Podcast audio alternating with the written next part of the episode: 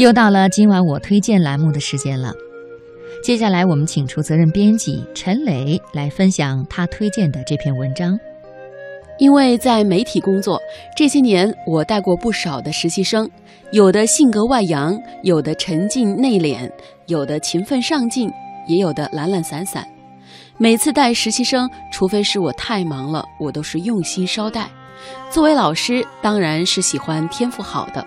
但是带多了实习生，我深刻的觉得天赋有多好，并不是决定性的因素，最重要的还是一个人的本性和勤奋。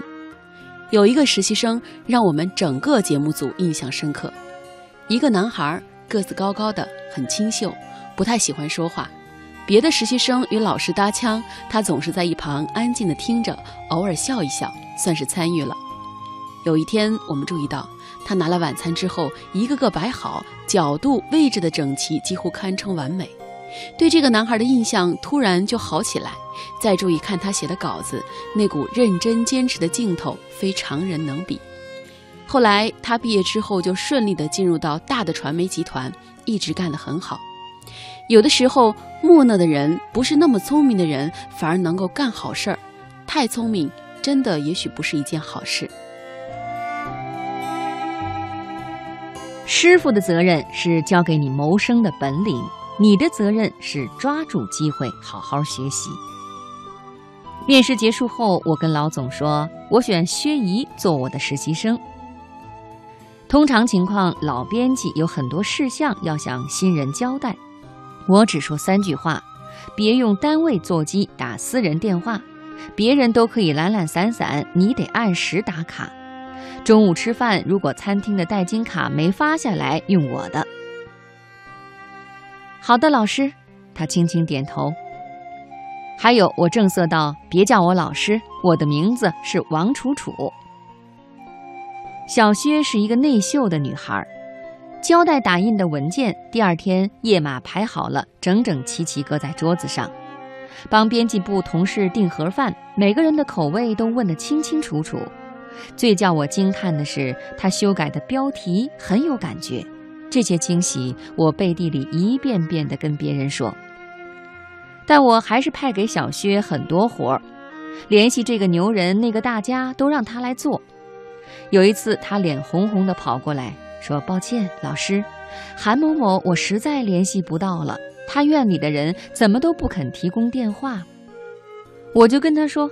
那你跟电话的那头讲，你十万火急，你是他失散多年的妹妹，你很仰慕他，或者你是采访过他的记者，给他的博客写邮件也行，还有去他的办公室围追堵截呀。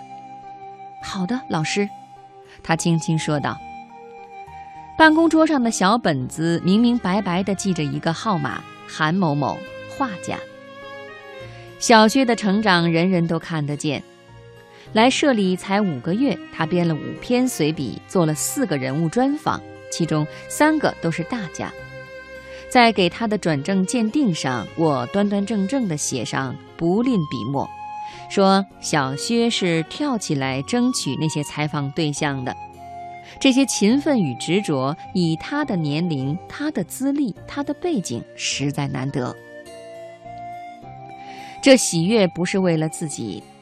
一纸文件下去之后，一个人乃至他家庭的命运将会被深刻的改变。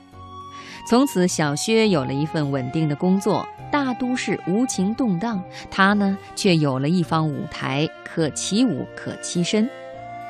很快，社里下达了编辑部整改通知，现有的大一统格局会拆分为两个部门，任命两个新的主任。我与生性懒散的老曾分别被任命为 A 部和 B 部的主任，可是小薛居然申请去了老曾的部门。他对我说：“老师，我决定离开你了。”我笑一笑，等待他把话说完。他说：“离开你，因为你太苛刻了。所有的人都懒懒散散、无所事事，你却规定我按时打卡。”所有的人都用公家的办公电话大聊特聊，我却在你的目光下一个简单的问候也不敢打回家。你自己不提，但很多人告诉我，若干年前你就采访过韩某某，关系很好，为什么举手之劳都不肯帮呢？小薛的情绪越说越激动。苦恼的是老曾，他不知道拿这个小姑娘怎么办。一天，他乐滋滋地告诉我，给薛姨找了个活儿，负责后期制作，外加拆看读者来信。他内秀心细，你说过的。我心里微微的咯噔了一下，有什么东西要被毁掉了吧？可薛姨茫然不觉，相反，她享受着没有压力的生活。九十点钟才来上班，下午四点钟下班，拆几封信，接几个电话，叫叫错别字。余下的时光呢，喝茶、浇花、聊聊天，与旁人都说说笑笑，除了我。从此师徒是路人，这令我始终没工夫说出想对他说的那些话。二十二岁时的王楚楚，就像二十二岁时的薛姨。那时，王楚楚也曾把自身的成败寄托在师傅身上，索要包容、怜惜与庇护。可师傅说：“楚楚，冷漠是俗世的本性，除了父母、子女、爱人，没有人有义务给予你深情。